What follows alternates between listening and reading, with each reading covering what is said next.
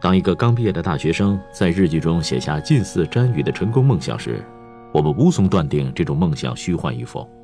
当众多的人沉浸在以“别对自己说不可能”之类的朴素箴言达到成功的迷醉当中，我们也无从判断这种成功捷径的可行性。当全社会都奉行着豪宅、宝马、年入百万的成功标准时，我们也无法知晓这种价值观的正确性。我们唯一可以知道的是，我们全社会都在追求成功，尽管我们并不知道什么叫做成功。开发潜能、拓展人脉、身心平衡、执行力、细节沟通、行销、感恩、励志、提升，我们用尽了所有的方法和词汇来表达迫切成功的心情。毫无疑问，在当下的急躁情绪中，成功学讲师已然成功，众多追随者渴望成功，中国正在成功。卡耐基说：“拿破仑·希尔的成功学是经济的哲学。”拿破仑·希尔说：“乔治·克拉森的《巴比伦富翁》永远有它存在的价值，因为人类面临的根本问题始终没有改变。”汤姆·霍普金斯在人生征途上屡战屡败，最后一笔积蓄投给了世界第一激励大师金拉克的培训班。华人成功学大师陈安之也是在遇到安东尼·罗宾之后，从此走向了成功之路，因为卖产品不如卖自己。而张景贵则被陈安之评论为张景贵是唯一能够让他感到有压力的华人讲师。只有成功学大师才能评论成功学大师，而圈外的人要么是举头仰视，要么是敬而远之。那么，成功学何以建立了一套自己的价值观和话语体系呢？如果分析一下成功学的基本讲义和惯用词汇，你会发现，基本上都是人类世界已知的公理。比如安东尼·罗宾的必定成功公式：第一，决定出你要追求的是什么；第二，拿出行动来；第三，观察一下哪个行动管用，哪个行动不管用；第四，如果行动方向有偏，则要修改它，以能达到目标为准。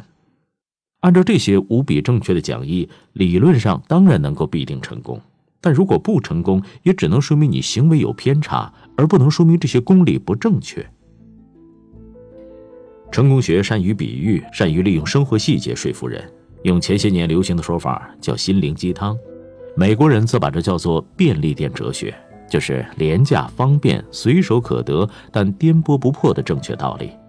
他们的文本基本上就是高科技词汇和营销术语来表述的知音文体。成功学也善于化用宗教内核，从美国发端的成功学无不浸透了清教精神，上帝面前人人平等。化作了人人都有机会成功，而在中国的成功学传播过程中，宗教话语变得更加神秘，感召、奉献、支持等似是而非的词语和刻意营造的环境气氛，让某些成功学培训笼罩了一层神秘主义的面纱。这或许是传授者的预设，也或许是受教者的误读。除了善于归纳和化用，成功学也不能不说为中国人提供了一个全新的沟通维度。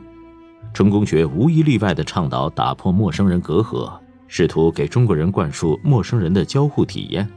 许多培训课程都会号召素不相识的学员拥抱，使用热辣的话语互相鼓励，以他们从来没有过的方式进行沟通。在课外，执着的电话问候、拜访、倾谈以及换位理解，也成为成功学的标准手法。毫无疑问，习惯于中国传统沟通方式的人，在成功学面前会被极大的震撼。越执着于含蓄沟通，或者越不善于沟通的人，则越容易被夸张外化的成功学表达方式所颠覆掉。他们会震撼、叹服，小心翼翼地尝试，继而从中收获从来没有过的精神快感。但，这就是成功学吗？华人成功大师陈安之的目标是帮助全中国的每一个人，十三亿都要成功。虽然这只是概念化的说法。但我毫不怀疑众多民众对于成功渴望的狂热程度。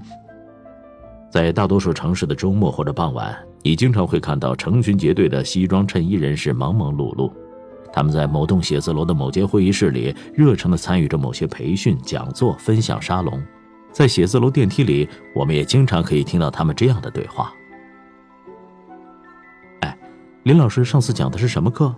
哦，是如何在三个月里赚到一千万。”哎呦，真可惜，我没听到。不要紧，下星期还会有一个分享会，林老师会和他弟子一起来和我们分享心得。是的，这就是很多人在梦想的事情。通过一次培训或者经验分享，就可以在三个月里赚到一千万，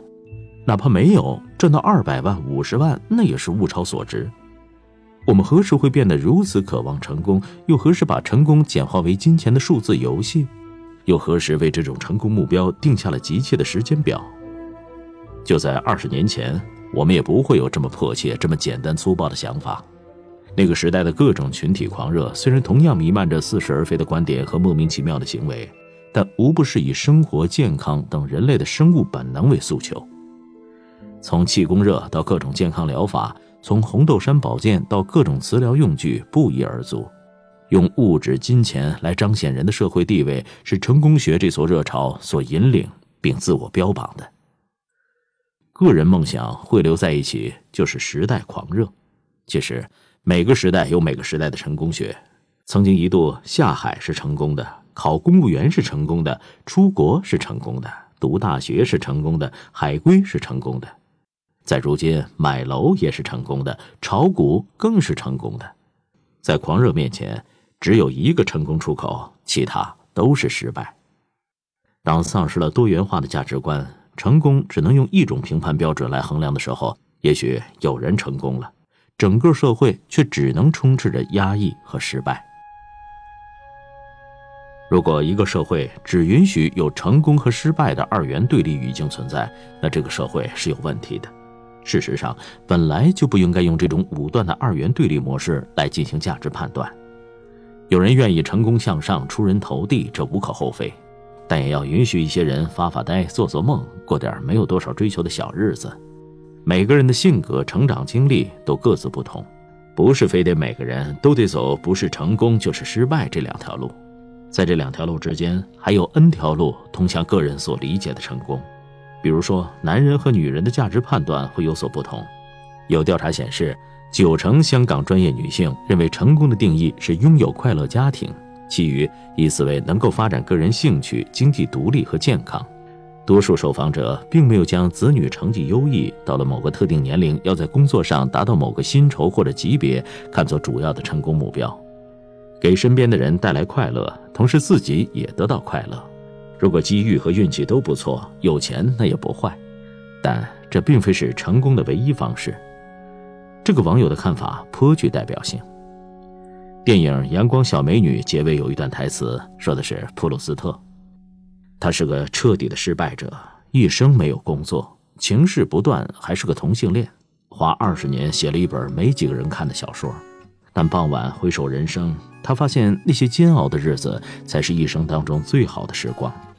因为那些日子造就了他，而快活的日子全是浪费时间，没有任何收获。